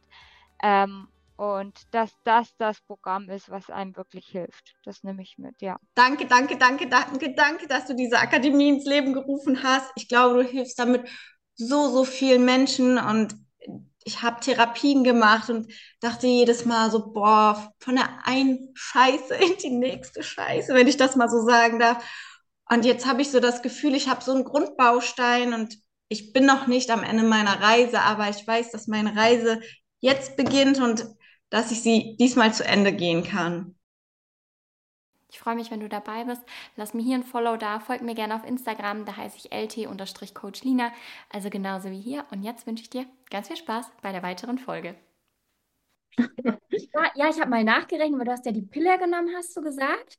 Relativ lang. Und dann hattest du circa zehn Jahre lang deine Periode einfach nicht. Das ist Ich hatte sie ja eigentlich noch nie so richtig. Also das ist eigentlich auch krass. Also ich habe ja die Pille damals schon verschrieben bekommen, weil ich meine Periode nicht hatte. Sehr schlau. Das ist total dämlich, weil man muss ja sagen, wenn, ähm, wenn die Periode noch gar nicht da war, dann hast du noch so einen gewissen Knochenschutz. Weil erst wenn dieses Östrogen freigesetzt wird, das erste Mal quasi final, so richtig dolle, dann ist es schwierig für die Knochen. Und dann wird dir Mhm. natürlich die Pille aufgedrückt, damit du die Periode bekommst, ist ja erzählt. Totaler Humbug. Also alle, wenn der Arzt sowas erzählt, geh aus dem Raum. Die per Pille bringt dir keine Periode. Die bringt dir keinen Nee, natürlichen Zyklus. nee, also da bin ich auch echt dankbar, dass ich dann den Sprung zu einer anderen Frauenärztin geschafft habe. Jetzt habe ich eine ganz, ganz tolle Frauenärztin, die auch ähm, gar kein Freund irgendwie dann davon ist, die Pille zu verschreiben oder so. Und also die ist echt richtig gut. Also jeder Arzt, der sagt so, oh Gott, nimm die Pille weiter, ähm, weg, lauf. Rennen, rennen, rennen. Ja, und jetzt hattest du Anfang des Jahres, hast du nebenbei so erwähnt, du warst die erste Frau, die ihre Periode wieder gekommen hat, bekommen hat in der Food Freedom Academy. Und ja, mal gucken, weil, wann der nächste Zyklus dann eintritt. Jetzt war es ja das erste Mal Anfang des Jahres circa. Mhm, Musst du mich auf dem Laufenden halten. Das bekommen wir auf jeden Fall gut zum Laufen. das mache ich. Ja, das war ja auch so spannend. Hatte ich dir auch erzählt, dass ich ähm, irgendwie gemerkt habe, dass ich doch ein ganz schönes Problem mit Weiblichkeit habe, weil ich irgendwie ich war irgendwie froh, weil das war ja auch was, was ich erreichen wollte. Und als sie dann da war, war ich so, oh shit, bin ich jetzt gesund genug oder so? Also ganz komisch, dass ich irgendwie auch stolz darauf, also ich hatte ja auch einmal mein Blut überprüfen lassen, hatte ich ja ein bisschen zu viel Testosteron. Und ich war so richtig, irgendwie war ich voll stolz, was aber total bescheuert ist, aber ich war so richtig so, ach, ich bin ein Macher. Und dann, also, ähm, das sind einfach so viele Themen, die irgendwie dahinter liegen. Also ich weiß nicht, so jetzt mal so dieses Thema Weiblichkeit und das überall, also beim Sport, bei meiner Studie, weil irgendwie wollte ich immer so nicht verletzlich sein, immer alles schaffen, immer alles machen und deswegen auch bloß nicht die Periode haben, weil das ist ja so, ja, PMS, das habe ich nicht, das kenne ich ja gar nicht. Also total bescheuert. Ja, total stark. Ich bin früher schon stark gewesen für die Mama. Die Mama beschützt, ja, keine Last gewesen. Und dann auch so, klar, immer in dieses Männliche reinflüchten, diese männliche Energie flüchten. Hey, ich mache Sport. Ähm, ja, ich bin lieber krank als gesund, irgendwie so nach dem Motto. Ist ja auch wieder, okay, ich bekomme da vielleicht auch das Ansehen, das ich mir wünsche. Ich werde als Mhm. stark wahrgenommen und nicht als weiblich, klein und verletzlich und weich. Und diese Seite lieben zu lernen, dass man sagt, okay, ja, ich bin eine Frau und ich bin stolz darauf, eine Frau zu sein ist oft gar nicht einfach. Ja, auf jeden Fall. Also das habe ich auch unterschätzt und auch in wie vielen Bereichen man doch sich selbst irgendwie noch bestraft. Also das fängt ja schon an mit, ich fahre im Winter Fahrrad und nehme keine Handschuhe mit. Obwohl das für mich, ich habe da nie früher drüber nachgedacht, dass das irgendwie damit was zu tun haben könnte. Aber das war immer so, dass ich dachte, ja, ich bin härter als das. Und guck mal, die laufen alle mit dicker Jacke rum und ich mit T-Shirt, ja. Also, was total unlogisch eigentlich ist, aber irgendwie macht man das trotzdem, um sich selbst zu beweisen. Ja, das ist ein gutes Stichwort, sich selber zu beweisen. Jetzt wird es Zeit, dass du selber mal richtig doll erkennst, auch wer du eigentlich bist. Weißt du, was da dahinter Ja. steckt? Wer ist Alina überhaupt? Was, was macht die Alina überhaupt aus? Welche Bedürfnisse hast du und warum hast du das Recht dazu, gesund zu sein? Warum musst du dich überhaupt gar nicht profilieren mit irgendeiner Leistung oder sonstigem Müll? Ja, das ist ja auch eigentlich viel leichter, sich morgens halt auf die Waage zu stellen und nicht darüber nachzudenken, was man braucht oder was man fühlt, weil die Waage es dir halt sagt. Und ähm, ja, aber man wird damit nicht glücklich. Nur der Kopf und du darfst, aber das hast du ja auch schon gelernt und hast so unglaubliche Fortschritte gemacht, dass du mehr mit deiner Gefühlswelt in Kontakt trittst. Aber ich hatte auch immer das Gefühl, dir fällt es schwer, ähm, deine Erfolge stolz zu feiern. Es war immer Ja, so, ja, ja, so, so nebenbei. Und ich habe letzte Woche übrigens meine Periode bekommen. Ich habe ähm, jetzt mein Essen nicht aufgegessen. Cool, habe ich für morgen noch was. Ich war im Restaurant, habe mir den Rest einpacken lassen. Kein Schalter, ist ja nicht so nach dem Motto, nach Jahren mit Essstörung, nach Jahren ohne Periode. Ich bin schier ausgerastet vor meinem Handy. Ich sehe die Nachricht, denke mir, was? ja, ich glaube, das ist auch, das fand ich so spannend, weil ich glaube, da sind viele in der Gruppe ja auch ähnlich, immer dieses, man will nicht so viel Raum einnehmen. Und ähm, das war ja auch, also wenn andere eine Nachricht geschickt, ich habe mich ja auch mega gefreut oder mitgelitten, vielleicht auch manchmal. Und aber trotzdem kam es aber von allen, dass man sich trotzdem noch entschuldigt hat und so, oh, sorry Leute, ich hoffe, ich habe nicht so viel geteilt. Und alle dachten sich so, oh, sind doch alle so ähnlich. Den konnte man nur so nachvollziehen, aber so ging es mir auch immer so, dass ich dachte, ja, ich will jetzt nicht so dieses also wenn ich so einen Erfolg hatte, nicht dieses, dieses Streberkind dann so, oh, ich habe das, obwohl das total Quatsch ist, weil sich alle ja mit einem mitfreuen, genauso auch wenn was nicht läuft. da teilhaben. Ja, auch irgendwo. Hey, du hast was geschafft und dann schaffen das andere auch noch. Und das Witzige war, ihr habt alle in den ersten 13 Tagen von zwei 24-Euro-Tage bekommen. Alle so Ja. auf dem Haufen. Also, da ist eine richtige Symbiose entstanden. So einen richtigen Frauenkreis hatten wir da. Ja. Und deswegen, geh da jetzt auch gar nicht negativ ran, dass du denkst, ja, ich hatte sie jetzt das erste Mal, ich weiß ja nicht, was jetzt kommt. Ja, deine Periode kommt wieder, weil du kümmerst dich jetzt um dich. Es ist ja Ja, so also viel, so viel Stress und Druck rausgenommen, auch mit dem Sport, dass du da lernst oder auch akzeptierst, hey, ich höre jetzt auf meinen Körper. Wahnsinn! ja, und man entdeckt auch so viele neue schöne Sportarten, die vielleicht nicht nur, ja, wie gesagt, bei mir war es ja immer Kraft- und Kampfsport und dann wirklich immer volle, volle Lotte. Und jetzt ist es so, ach ja, Pole Dance probiert man mal aus oder halt auch so ruhigere Sportarten. Das ist total schön auch. Total. Oh, finde ich richtig, richtig schön. Und du hast mir auch noch geschrieben, du, du dachtest immer, wenn, wenn du irgendwo hingehst zu einem Coach, dann, dann rettet der dich. Und au wenn du nach außen, wenn du schön bist quasi in deinen Augen, dann geht's dir gut.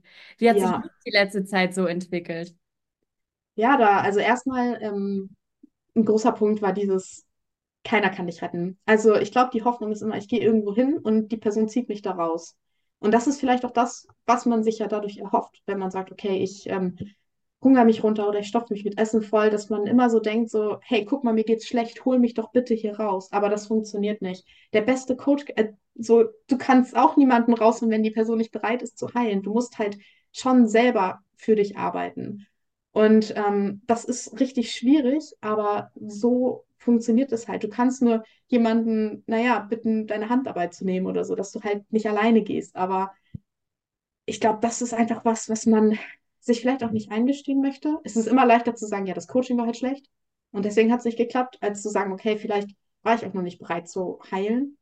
Mhm. Ähm, ja, mit diesem von außen nach innen, das, ja, ich glaube, dass es immer noch ein bisschen auch verankert, aber dass man sich denkt, okay, wenn ich nur gut genug aussehe und wenn ich alles nach außen hin mache, also perfektes Studium, perfekter Job, perfektes Erscheinungsbild, dass man denkt, dann geht es einem gut. Aber so funktioniert es halt auch nicht. Und wenn man mal ganz ehrlich ist, wenn man andere Leute anguckt, so, was findet man denn? Es ist meistens ja die Ausstrahlung und dieses, diese Lebensfreude. Und wenn man nur zwischen Kalorien tracken und äh, oder Sport und dann wieder kompensieren, wenn man nur da stecken bleibt, man kann nicht strahlen. Und dann wird, äh, nicht, dass es nur darum geht, aber man kann nicht attraktiv wirken. Wenn man, ja, wie soll man denn Leute anziehen, wenn man eigentlich sich vor der Welt komplett verschließen möchte und auch vor einem selbst? Und dass man das quasi umkehrt und dann sagt, ja, okay, ich erlaube mir vielleicht auch mal äh, ein paar Sachen zu fühlen, für mich da zu sein und dann von innen nach außen zu strahlen, dann macht der Weg auch mehr Spaß. Das ist auch noch ein Punkt. die Bedürfnisse und Gefühle auch ernst nehmen und annehmen. Weil ein gesunder Körper ist immer ein schöner Körper und man merkt, es geht einer Person gut oder geht es einer Person schlecht. Und das strahlt man, strahlt man aus und solche Menschen zieht man auch äh, an. Das Gespräch hatte ich mit der, mit der anderen Alina auch noch letztens. Gerade im Thema Dating und Männer. Weißt, Oh wenn ja. du, wenn es dir scheiße geht und du kein Selbstbewusstsein hast, du ziehst die übelsten männlichen Narzissten an, also richtige Dreckskerle zieht man da an, die sich an deinem, an deinem niedrigen Selbstwert auch irgendwo ergötzen und dich dominieren und du lässt dich so ein bisschen unterbuttern. Und deswegen ist es so wichtig, dass man erstmal rausfindet, wer bin ich überhaupt? Was fühle ich überhaupt? Warum bin ich mir Ja. selber auch mal wichtig? Und warum darf ich einen gesunden Zyklus haben? Weil eine Frau ohne, ohne eine gesunde Hormonbalance, die kann gar nicht strahlen. Weil da geht Mhm. es immer scheiße. Ja, und gerade auch dieses Männerthema, also das ist auch so wichtig einfach, dass man Grenzen setzt. Also, weil es häufig auch ja immer noch so ist, auch wo das so total traurig ist, aber so, ich hatte da ja auch selber so meine Erfahrung mit, egal was man macht, egal wie man sich anzieht, egal was man vorher mit einer Person macht, so, man ist niemandem irgendwas schuldig. Und wenn man halt ein geringes Selbstwertgefühl hat, dann lässt man Sachen die mit sich machen, die man ja eigentlich gar nicht möchte. Und ähm, da auch einfach diese Grenzen ziehen zu können und zu sagen, hey, nee, bis hierhin und nicht weiter und das ist mein Körper. Und ob du jetzt denkst, dir steht das zu, ist mir komplett egal. Das ist halt auch einfach total wichtig. Und ähm, also im Nachhinein, nach, nach dieser einen Aktion, habe ich auch gedacht, so eigentlich falls jemand mal sowas passiert, lieber einmal zu viel anzeigen als zu wenig. Weil selbst wenn das irgendwie fallen gelassen wird, ist halt die Sache, jemand hat immer diesen Stempel drauf. Selbst wenn es nicht irgendwie gerichtlich, äh, gerichtlich durchgeht, dann kann man trotzdem immer noch sagen, okay, das ist halt die Person, die deswegen eine Anzeige hatte. Und also, keine Ahnung, komm mal raus, ich habe es auch nicht gemacht, aber das bereue ich auch. Ja, ich fühle total mit, aber da ist natürlich auch eine gewisse Angst da. Und ich Ja, Beispiel auch aus, ähm, ich hatte ja auch schwierigere Phasen. Bei mir hat es dann auch angefangen, ja, gut mit Tindern und keine Ahnung was. Ich ziehe mir irgendwo Selbstbewusstsein irgendwie her. Mein ja, auf Freund jeden zu, Fall. mein jetziger Freund hat zu mir dann auch gesagt, ja, was waren das auf Instagram da eigentlich immer? Weißt, halbnackte Bilder gepostet, um irgendwie Anerkennung zu bekommen. Das ist mir nicht aufgefallen. Ich habe das nicht gesehen, ich habe das nicht verstanden. Und mittlerweile weiß ich, okay, im Endeffekt habe ich mich ja weiß ich nicht, weißt, na, um Anerkennung und um Liebe gekämpft. Und das ist ein ganz starkes Thema, das man mit sich selber hat. Weil warum muss ich denn perfekt sein? Für wen bin ich perfekt? Wer sagt mir denn, was perfekt ist? Und es ist mein Körper und da kommt niemand ran, außer ich sage, du kommst an mich ran. Aber das war es dann auch. Und das ist so krass, weil Grenzen werden so gern überschritten. Das fängt ja da schon an bei den Kommentaren zum Körper. Keiner hat das Recht, meinen Körper zu kommentieren. Ja, Und wenn jemand anfängt, meinen Körper oder mein Essen zu kommentieren, ja, ich drehe mich um und gehe. Hallo, das geht gar nicht. da hatte ich auch jetzt wieder eine Situation in Berlin. Also ich muss sagen, inzwischen, das habe ich halt auch durch das Coaching gemerkt. Ich bin jetzt, ich bin eigentlich immer mehr zufrieden mit meinem Körper. So, ich weiß so, wie er aussieht. So, es ist jetzt gar nicht so, dass ich irgendwie mich jetzt dafür schäme. Aber es macht mich dann eher wütend. Ich war zum Beispiel in einem Geschäft und es war ähm, so ein bisschen komische Größen so. Und dann hatte ich ein T-Shirt anprobiert und ich trage in T-Shirts meistens so FM und dann hatte ich das T-Shirt in S, weil es relativ groß aussah, aber es war den Arm super eng geschnitten. Und ne, kennst du selber, wenn du sobald du Kraftsport machst, ist es als Frau ganz schwer, irgendwelche Klamotten zu finden. Und ich kam schon mit meinem, mit meinem Arm so nur bis hier rein. Und dann ähm, meinte die Verkäuferin so, oh ja, also ähm, ich hole dir mal eine andere Größe. Du kannst ja das Schild dann rausschneiden. Und ich so, wieso soll ich denn das Schild rausschneiden? Ja, man muss ja nicht sehen, dass du dann eine M oder eine L trägst. Und ich so, ist doch total egal. Ich komme mit dem Arm nicht rein. Also erstmal, es wäre auch egal, wenn es woanders nicht sitzt. Aber da war ja wirklich so, okay, soll ich mich jetzt dafür schämen, dass ich ähm, Kraftsport mache und deswegen vielleicht nicht da reinkomme. So, es sagt doch ja gar nichts über einen aus. Also das, das hat mich so sauer gemacht. Und dann bin ich einfach gegangen. So, ne, da, hier komme ich gar nichts. Also ehrlich, das geht überhaupt direkt eine schlechte Google-Bewertung. Ja, die Rache. weil das ist auch was, was ja so viele fertig macht. Nicht nur die Zahl auf der Waage, sondern auch die Zahl in den Klamotten. Ich, wenn ich Ja, einkaufen gehe, ich weiß nicht mal, welche Größe ich trage. Ich trage auch so M oder so, keine Ahnung. Ich tatsächlich, ich tendiere dazu eher größere Sachen ähm, zu greifen, weil ich immer denke, ich habe eine größere Größe, weil die Sachen so winzig klein ausfallen mittlerweile. Also das ist ja, ja auch so bei Stretch. Ja, ja, Verarsche der Modeindustrie. Weißt, alles ist so winzig klein irgendwie.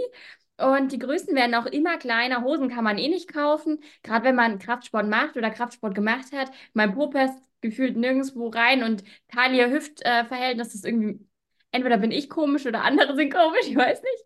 Aber ich verstehe total, was du meinst. Und diese Verkäuferin, da merkt man ja, wie stark die Menschen auf irgendwelche Zahlen und Label fokussiert sind. Da Vor allem, weil das so unterschiedlich auch ausfällt. Also erstmal ist es sowieso egal, aber also an Klamotten, da trage ich auch über drei Größen alles. Also Ja, es fällt ja auch so unterschiedlich aus. Das ist total doof. Also auch hier ein Reminder an alle, die zuhören. Eine Zahl sagt gar nichts über einen aus. Und ich finde auch, das ist, das Leben ist es doch gar nicht wert, dass man das wegwirft für so eine Essstörung, für so einen Zahlenfokus, für einen Foodfokus, für ein Leben ohne Periode, für ein Leben mit Krankheit. Ich finde, man darf sich immer mal fragen, möchte ich die nächsten fünf Jahre so weitermachen? Möchte ich mein ganzes Leben lang so weitermachen? Weil im Endeffekt ist, was dir ja auch da passiert ist, die ganze Zeit, jetzt nicht nur mit dem Essen, sondern bis zu den Beziehungen dann am Ende. Das lohnt es sich doch gar nicht, sein ganzes Leben so wegzuwerfen, nur vor sich hin zu vegetieren. Ja, und wie du schon sagst, man zieht auch Menschen an, die einem überhaupt nicht gut tun. Und es gibt ja auch so viele tolle Menschen. Also ich habe zum Beispiel einen ganz, ganz tollen Freundeskreis und also die wissen, also inzwischen meine engsten Freunde wissen auch, was da bei mir abgeht mit dem Essen und so. Und einfach, dass man auch weiß, es gibt Leute, die für einen da sind es gibt Leute, die sind toll. Und man hat sich so viele Jahre mit solchen Vollidioten noch teilweise umgeben. So von, oh, was ich mir auch schon alles anhören durfte. Also auch von, ja, dein Körper ist ja fast perfekt, wenn du das und das noch machst. So, so viel mir auch beim Dating anhören. Oder ja, es gibt Leute, die sind im Raum und strahlen und dann gibt es halt so dich, du bist so da. Also, ja, das, und man denkt sich so, naja, aber eigentlich hätte ja auch positive Seiten, wenn man sich im Nachhinein so denkt. Nein, es gibt genug tolle Menschen. Begib, umgib dich lieber mit solchen als mit solchen Idioten. Aber gut, wenn man sich selbst nicht wert ist, ne, dann sucht man ja auch nach. Jemand, der einen bestätigt in dem, was man denkt. Ja, ja, ja, genau, das stimmt. Aber schön, dass du das erkannt hast. Und ich sage auch immer, boah, wer mich nicht nimmt und wer mich nicht liebt, wie ich bin, der hat mich nicht verdient. Ganz einfach. Ich brauche niemanden, um meinen Selbstwert ähm, oben zu halten. Also ich reiche mir vollkommen aus. Und das weitergeben zu dürfen, finde ich total schön.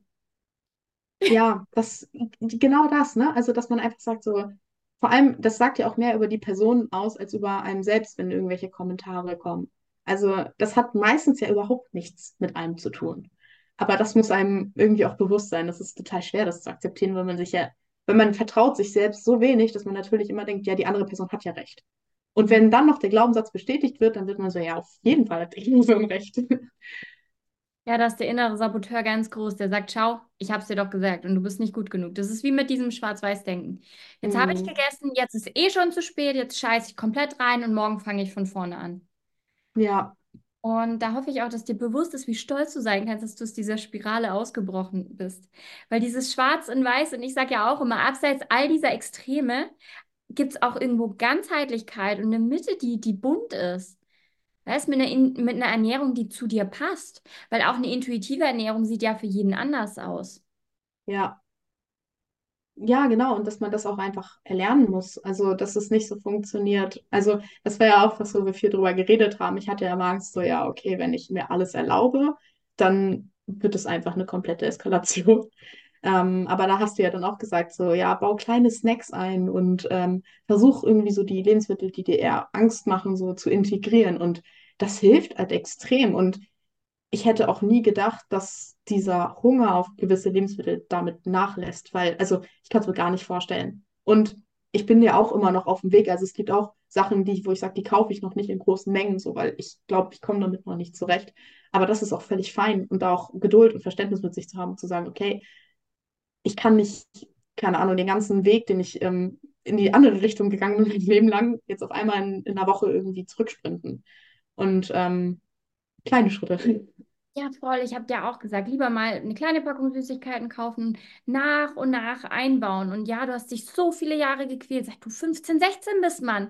Das ist nicht einfach weg. Das ist total, total verrückt oder auch utopisch, wenn man sich das dann denkt, weil ganz viele fangen dann an zu zweifeln. Ich schaff's ja eh nicht, ich bin eh nicht gut genug. Doch, du schaffst es. Du musst nur anfangen, weiter loszugehen. Und gerade auch beim Thema Binge-Eating sind ja ganz viele da, die sagen, ja, ist es halt einfach nicht mehr. Das ist das Schlimmste, was du machen kannst. Wir wollen ja Lebensmittelneutralität einladen und lernen, dass alles gut ist. Und dass du die Tiefkühlpizza essen kannst, aber halt gebacken, fertig gebacken und dann als Mahlzeit. Und nicht, ich stopfe mal hier und da noch alles rein, weil morgen darf ich nicht mehr.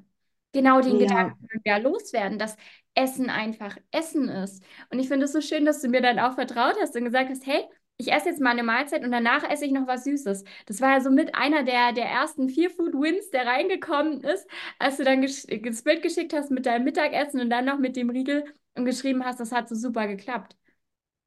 ja, also, und ich glaube, das ist halt auch, man, gerade so bei Essanfällen, dass man die teilweise irgendwie nicht so ernst nimmt, weil es gibt auch einfach viele Begriffe, die so inflationär verwendet werden. So, dann sagt man, boah, irgendwie, ich habe so viel gegessen, dann sagt jemand anderes, boah, ja, ich hatte auch voll den Fressflash, ich habe eine Tafel Schokolade gegessen. War eine ganze Tafel. Und man denkt sich so, nachdem man irgendwie so drei Pizzen halbfertig gegessen hat, so, mhm, okay, ähm, das meine ich nicht. Und ich glaube, das ist gerade da irgendwie auch so ein Thema, dass es, glaube ich, immer noch so ist, dass gerade wenn man dünn wird, dann wird das eher so ernst genommen, aber sobald man in einem normalen Gewicht ist oder einem leichten Übergewicht ist, es dann so ist so, ja, dir geht's ja super und ach, komm, wir haben doch alle unsere Probleme und Das habt ihr bei mir auch gelernt. Essstörung ist keine Gewichtsstörung. ja. Immer wenn ein Problem da ist, dann darf man das auch ernst nehmen. Und ich meine, am, am Anfang, ich habe jetzt hier deinen Bogen auch noch mal neben mir liegen, am Anfang hast du geschrieben, du, du freust dich, also ist Vorfreude da, aber auch eine gewisse Skepsis. wie hat sich das mit der Zeit entwickelt oder was sagst du da jetzt mittlerweile? Würdest du die Akademie wieder machen oder wie fühlst du dich nach der Akademie auch? Wir sind ja jetzt circa sechs Tage nach Ende. Also ich würde sie auf jeden Fall jedem empfehlen und sie auch wieder machen. Also jeden empfehlen, der auch bereit ist, an sich zu arbeiten. Ähm, ich muss sagen, ich fand die Gruppe total toll, weil ich irgendwie, man hat das ja oft, wenn man doch mal in irgendwelchen Gruppen ist, das immer so die ersten Tage, es geht, läuft das alles und dann schläft das irgendwie ein. Aber das war ja bei uns gar nicht so. Also klar gab es immer so Phasen, aber es, so, wir schreiben ja jetzt auch immer noch ständig, obwohl es ja eigentlich schon vorbei ist. Ähm, und das ist total schön. Und ich glaube, das kommt auch ein bisschen mit dem Vertrauen, weil ich glaube, ähm, gerade wenn man irgendwie sich was Neuem stellt, ist man automatisch immer so ein bisschen anti. Also zumindest bin ich immer so ein bisschen anti und nach dem Motto so, na, mal gucken. Also du kannst ja eigentlich gar nichts sagen. So. Ähm, ich weiß ja alles, wie das geht. Ähm, und das, ja, da hat, es ist halt einfach, wenn man merkt, dass, also du bist ja einfach sehr breit aufgestellt und so, du weißt, wovon du redest und auch, ähm, es geht nicht nur um die Ernährung, sondern es geht eben auch darum, was dahinter steckt. Und dann fängt man irgendwie an, mehr und mehr Vertrauen noch in die Sache zu geben und einfach auch zu sagen, okay, das fühlt sich komplett falsch an, aber ich vertraue jetzt der Person, mach es trotzdem. Und ich glaube, das ist genau der Unterschied, wenn man irgendwo woanders ist, wo man nicht überzeugt ist, dass man dann doch eher auf sich selbst hört und sagt, nee, das fühlt sich so falsch an, das kann nicht richtig sein, aber das so, okay, vielleicht fühlt es sich auch falsch an, weil es genau richtig ist. Also, Finde ich bei dir auch so cool, du hast mir öfter mal dann in die Bögen, in die Check-up-Bögen reingeschrieben, du hast schon ähm, dann meine Stimme im Kopf und wenn das jetzt Frühstück äh, irgendwie komisch, aber Lina hat gesagt, es ist gut, dann mache ich das. Das fand ich total witzig, aber auch total schön, weil ja, dieses Vertrauen muss erst mal da sein. Und du bist ja auch reingekommen und dachtest, es geht viel um Ernährung, du beschäftigst dich viel mit Ernährung. Und im Interview hast du dann zu mir gesagt, du bist im Endeffekt weniger bei dir mit der Ernährung gelandet und viel mehr bei dir selbst. Und das hat Mhm. mich so berührt und mich so gefreut, weil genau das ist ja, was ich bezwecken will, dass man merkt, okay, klar, Essstörung, Diätkultur, Kompensation, Essen, Brechen, was weiß ich, die Kindheit auch. Modul 3 war euer Lieblingsmodul. das war super, ja. Das war richtig cool. Sind große Bausteine, aber eben auch Stress, auch die körperliche Gesundheit. Alle Organe sind wir ja mal durchgegangen. Wir haben uns auch die Ernährung angeschaut, aber da hast du mir auch, ich habe deine Nachrichten total im Kopf noch, ähm, reingeschrieben, dass du es so gut findest, dass ich diese Balance immer rüberbringe. Und ähm, dass das für dich auch wichtig war, dass ich nicht irgendwie was sage, sondern dass ich es halt auch begründe und sowas. Ja, genau. Ich glaube, das ist gerade, also ich glaube, da sind wir auch sehr ähnlich gestrickt. Du bist ja auch so ein Wissenschaftsnerd und ich brauche immer, ich brauche einen Grund. Ich brauche einen Grund und ich brauche Fakten. Und das ist so, äh, wenn ich das Gefühl habe, das ist alles so ein bisschen aus der Luft gegriffen, das, ähm, dann kann eine Person auch total vertrauenswürdig scheinen, aber ich glaube dem nicht. Also ich, aber bei dir ist es halt einmal diese Mischung aus, es ist okay, es ist, wird zwar immer Gefühle und alles gesprochen, aber es ist auch fundiert. Und dann ist es so, ja, okay. Das freut mich, das freut mich. Und vor allem auch, ähm, so, die Akademie ist ja gestartet. Ich habe dann erstmal so drei, vier Tage gewartet, bis wir den ersten Call hatten. Und nach dem ersten Call ging es schon los. Oh, wir müssen uns unbedingt in echt treffen, wir alle. Wir müssen ein Teamtreffen machen. Und ich fand das so süß und so schön. Und obwohl ihr ja alle auch unterschiedliche Probleme hattet, aber im Endeffekt, das war mir auch klar, habt ihr dasselbe Problem. Und das Problem ist ein ganz, ganz tiefes Problem mit der Gesundheit, mit dem Selbstwertgefühl, mit Kontrollverlangen. Typische Suchtsachen also. Deswegen Mhm. habt ihr euch so gut verstanden. Und wie du sagst, ja, man muss definitiv wollen, weil wenn man nicht möchte, dann, boah, kann ich machen, was ich will. Dann kann ich dir von Jesus und den Engelchen erzählen, das bringt überhaupt nichts. Ja, und also so ein gewisses, also natürlich baut sich auch ein gewisses Selbstwertgefühl auf, aber man muss sich zumindest schon genug wert sein, dass man sagt, okay, ich ähm, möchte auch gesund werden, so, weil ich es verdient habe. So, das ist ja auch so ein Thema, dass man vielleicht schon merkt, okay, hier läuft was nicht und dass man vielleicht schon merkt, okay, ich brauche Hilfe, aber dass man gleichzeitig sich denkt, ja, aber für mich lohnt sich das nicht. Also, und ähm, das ist aber total schade. Vor allem, das, der Alltag fällt einem ja auch viel leichter. Also früher, ich konnte nicht, also gut, lernen ist immer noch so eine Sache, stillsitzen ist immer noch nicht meine Stärke, aber es ging früher nicht. Also zu Hause konnte ich gar nicht lernen, weil ich war nur in der Küche. Und wie ist es jetzt? Ähm, also jetzt funktioniert es wesentlich besser, aber ich habe auch so gemerkt, dass ich einfach besser außerorts und vielleicht auch mit anderen lernen kann. Und das war auch so ein Verständnis für sie. Aber da sind wir auch wieder bei den sozialen Aktivitäten. Das hätte ich ja auch nicht gemacht, weil ich ja das Haus verlassen müssen. Und jetzt ist es so, Ja, krass, wenn du jetzt mal deine, deine zwei Leben, sage ich jetzt mal, gegenüberstellst. So vor der Akademie die Zeit und jetzt. Was hat sich denn konkret gewandelt? Das ist, ich finde, das ist heftig, das sind Welten. Das stimmt. Also einmal, wie gesagt, dieses ganze Essanfall- und Wagenthema, ähm, dieses früher nur verkrochen und sich für den Körper nur geschämt. Ich habe so das Gefühl, ich bin eine andere Persönlichkeit. Ich bin so viel extrovertierter irgendwie. Also ich gehe jetzt sogar feiern. Ich war nie feiern früher, nie. Und jetzt ist so, ich habe so das Gefühl, das ist wie so eine Präpubertät gerade, dass ich denke, oh, ich will ganz viel ausprobieren, ganz viel erleben. Und ähm, bin total gerne unter Menschen. Also so, ich brauche immer noch Zeit zum Auftanken, weil ich einfach so bin, aber so, früher dachte ich, okay, ich bin nur introvertiert, ich gar keine Lust auf andere Leute, ich möchte mich nur mit Tieren umgeben. Und jetzt ist es so, klar, ich verbringe immer noch gerne Zeit mit Tieren. Und ich mache auch gerne mal was für mich, aber ich gehe auch so viel momentan raus und lerne neue Leute kennen und denke auch so, ach, Menschen sind ja eigentlich voll cool.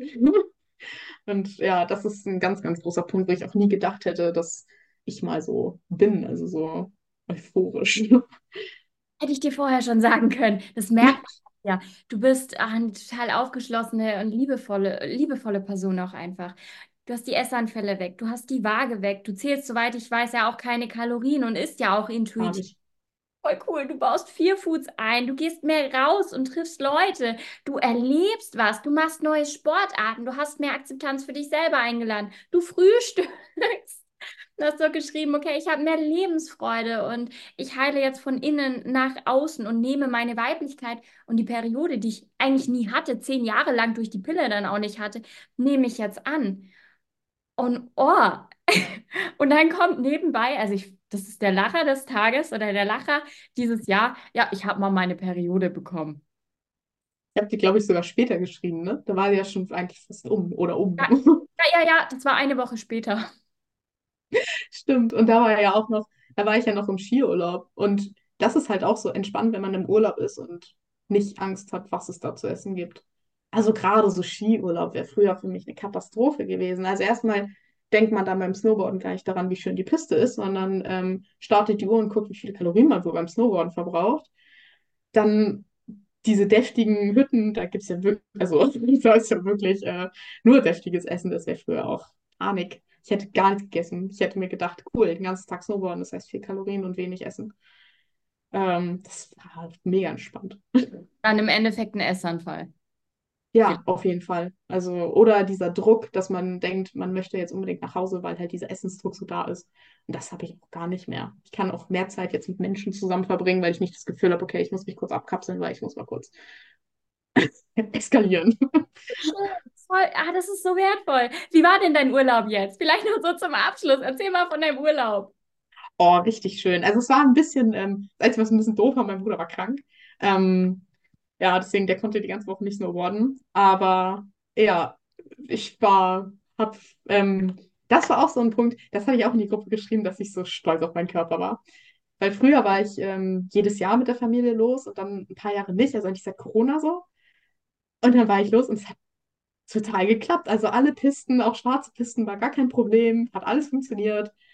Ähm, außer die Sprünge, da habe ich mich einmal ein bisschen, da bin ich ein bisschen doof auf die Schulter gefallen, aber nichts Dramatisches, das war halt so ein bisschen geprellt. Ähm, Nichts Dramatisches. also nicht so schlecht, es hätte schlimmer werden können, so. Aber ähm, das war dann auch so ein Ding, dass ich dann gesagt habe, ja, okay, dann mache ich jetzt halt erstmal keinen Kraftsport, das ist nicht so schlimm. Also es tat jetzt nicht im Alltag so mega weh, aber so zum Beispiel Latzug oder so, das kannst du vergessen. Also das hat gar nicht funktioniert. Aber das war diesmal nicht so, dass ich dachte, boah, nein, was mache ich jetzt? Und ich trainiere einfach trotzdem. Und es war dann so, ja, ist jetzt so, mein Gott. Hauptsache ist nichts passiert. Voll schön, ja, viel gelassener, viel mehr bei dir und auch mal gut zu dir sein, dich nicht immer selber kaputt machen. Ja, und einfach auch, also die Aktivitäten genießen. Also auch, ähm, ich war dann auch einen Tag alleine wandern und habe dann auch so gedacht, so, oh, ist voll schön. Und so, klar, natürlich, so ein paar Dinge sind immer noch drin. Ich habe dann immer noch meine Uhr und nach, nach der Wanderung freue ich mich auch immer noch, wenn ich sehe, es sind viele Kalorien, aber ich denke nicht mehr aktiv daran.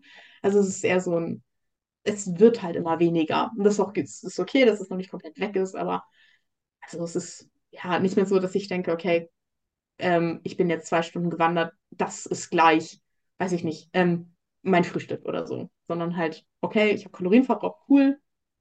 Wenn nicht, wäre es überhaupt nicht so schlimm. Ja, halt eine normalere Beziehung dazu. Und wie gesagt, was du in zwölf Wochen erreicht hast, ist eh total, also weiß ich nicht, ich habe da gar keine Worte für. Ich war nie so schnell, ich hätte in so kurzer Zeit nie so viel erreicht. So viel kann ich immer sagen, weißt? Und deswegen bin ich da total, oh, und du entwickelst dich ja dein Leben lang weiter. Und bei dir merkt man, du willst auch weiter und du gehst auch weiter. Du bleibst nicht stehen, sondern du gehst weiter für dich los und du möchtest dich in dir selber auch gut und wohl fühlen. Und aus deinem Urlaub hast du uns auch ja noch so viele Nachrichten da gelassen. Ich habe mich so gefreut, weil ich eben weiß, wie sehr du gelitten hast und unter was du gelitten hast und was du durch die Foodstream Academy auch mitnehmen konntest. Es freut mich auch, dass du was mitnehmen konntest. Ja, also das ist ja auch nur, weil ich so gut begleitet worden bin von dir, aber auch von der Gruppe so. Also ähm, du sagst jetzt so, ja, ich hätte mich nie so schnell entwickeln können, aber man kann sich halt schlecht selber coachen. Also, naja, schon zum gewissen Teil, aber das ist ja dann auch, ähm, da hatte ich ja ganz gute Vorteile.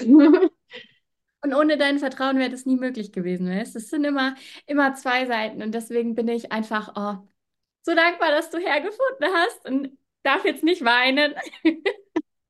Ich weine, wenn die Kamera aus ist alleine. Ach, kann es auch jetzt sein. Ja, das ist das zum Beispiel auch noch ein Punkt, wo ich sage, da muss ich noch ein bisschen dran arbeiten, so Emotionen. Also so gut drauf sein und so, das ist immer leicht, aber so Emotionen ist immer noch ein Thema für mich. Also, dass ich immer das Gefühl habe, boah, nicht weinen, nicht sauer sein, also Wut, dass ich mal irgendwie wütend bin oder so. Ja, da muss ich echt dran arbeiten. Das merke ich auch im Gespräch, muss ich sagen, weil du über super oh, schmerzhafte Themen redest, aber alles weglächelst. Ganz Ja, ich lache ganz viel, ja. Trauma, äh, darf man noch dran arbeiten. Aber du weißt, ich bin ja immer da und niemals aus der Welt. Und das finde ich auch, hoffe ich, oder hoffe ich, dass du weißt, dass ich immer da bin und immer auch mal für Rückfragen. Ich weiß nicht, möchtest du jetzt noch was loswerden? Wir haben jetzt schon über eine Stunde gequatscht. Ja, das ging echt schnell rum. Ich gucke auch ganz so, huh. Ähm, ja, wie gesagt, ich habe es jetzt schon 10.000 Mal gesagt. Also ich kann nur sagen, ähm, vielen, vielen Dank, auch dass ich da mitmachen durfte. Und also es bringt mir echt total viel und an jeden, der überlegt, bei dir ins Coaching zu gehen, kann ich nur sagen, macht's. also ähm, egal welche Form, also da hast du ja auch viele verschiedene Modelle. Es lohnt sich. und ähm, ja, also bleibst wie du bist und ich glaube, du wirst noch ganz, ganz vielen Menschen helfen. Ich hoffe es. Dankeschön. Ich so, ich habe zu danken dass ich diese Skepsis widerlegen konnte. Und du hast mir letztens ja auch nochmal eine Nachricht geschickt und dann die Worte, ich weiß nicht, oder ich kann dir gar nicht oft genug danken. Und das ist so schön für mich, dass ich dir da ein Stück Lebensqualität auch schenken durfte oder dir zeigen durfte, wie bunt dein Leben eigentlich sein kann. Und ich freue mich auf alles, was noch kommt und wo deine Reise dich auch noch hinführt und wie es mal ist, wenn du ein zweites Mal hier im Podcast bist, wo du dann stehst, weißt? So denke ich dann schon immer und ich danke dir für deine Zeit. Du warst ja heute Morgen auch schon fleißig am Lernen in deiner Lerngruppe. Es geht so, aber da haben wir auch gelernt, das ist ja auch okay. Man darf sich von Perfektion lösen. Ich glaube, das ist Das stimmt. Also, vielen, vielen Dank, dass du heute mit dabei warst. Ja, ich habe auch zu danken. Ich bin rausgegangen aus diesem Gespräch und ich war einfach nur erfüllt, voller Liebe. Ich bin so stolz auf die Alina und was sie in diesen zwölf Wochen erreicht hat. Auch wenn sie sich ihre Folge noch so ein bisschen aberkennt, da arbeiten wir noch dran. Und ich bin so gespannt, wo ihre Reise noch hingeht. Und ich bin sicher, sie wird auf jeden Fall nochmal Teil des Podcasts werden. Ich hoffe auch, dir hat die Folge gefallen. Lass uns super gerne deine Meinung da. Lass uns einen Kommentar da. Schau auf meiner Homepage www.lt-coaching.net vorbei sicher dir ein kostenfreies Kennenlernen. Lass mich dich einmal durch meine Akademie führen, dir mein Konzept vorstellen. Und dann freue ich mich, wenn du für dich losgehst und wenn ich dich vielleicht ganz bald äh, auch persönlich begleiten darf. Und ansonsten hätte ich gesagt, lass uns ein Abo da und bis nächsten oder übernächsten Montag zum Happy, Healthy and Confident Podcast.